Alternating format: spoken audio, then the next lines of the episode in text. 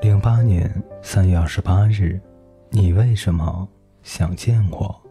从日本旅行回来，秉持一贯的花钱作风，两张卡都刷爆了，最后在日本机场买两千元的烟都买不了，凑了全身上下的钱，给老板买了一条烟，拿着几百元的硬币，我回澳洲了。这次去日本。带了小野同学的单反，尽管我把单反当卡片用，不过效果还是不错。在日本时拿到了陪安东尼度过漫长岁月的书，第一印象一般，晚上放到枕头边上睡觉，第二天起来拿着开始读，没有什么感觉，只觉得纸张有些粗糙。回墨尔本以后，因为书卖得很好。已经准备再版了，所以开始挑一些错字，做一些更改。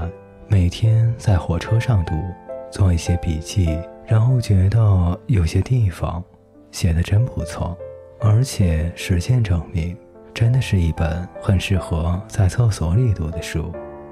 最近和小野看完了二十四小时的全部六集，有点失落。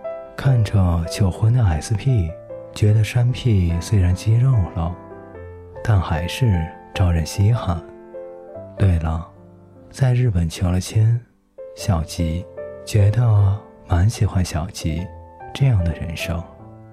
零八年四月十日，他说：“没有爱不会死，不过有了爱会活过来。”今天晚上我做日本咖喱，小野同学很喜欢。零八年四月十一日，环游世界的梦，我又知道什么呢？工作室把书寄到了家里。今天和家里通话了一个多小时，妈妈在那边一直重复同一句话：“真好，真好。”她在念叨准备要送给谁，念叨学校老师要花钱买来着，念叨她此时不可思议的感觉。语言里又因为我而自豪的心情。据妈妈说，对我出书一点都不热衷的爸爸，见到书以后，反倒是我们家最激动的一个，整天捧着书看。爸爸接过电话，说写的真好。然后我们俩都在电话里默不作声。很久不用 QQ，刚才上网看见高中群的公告，就是我出书的事。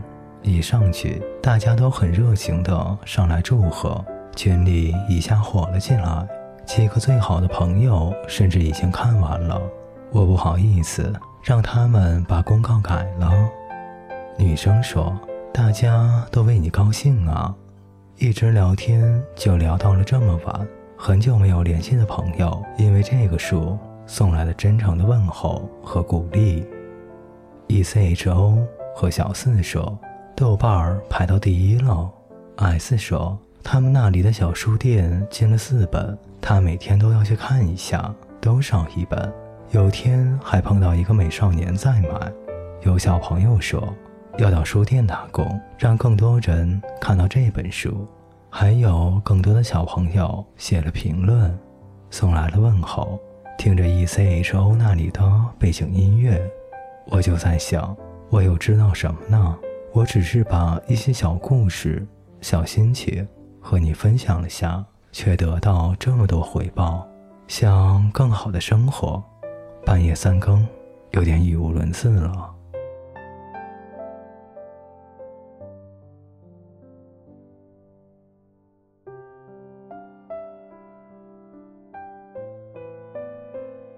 各位听众朋友，本节故事就为您播讲到这里。感谢您的陪伴，我们下节再见。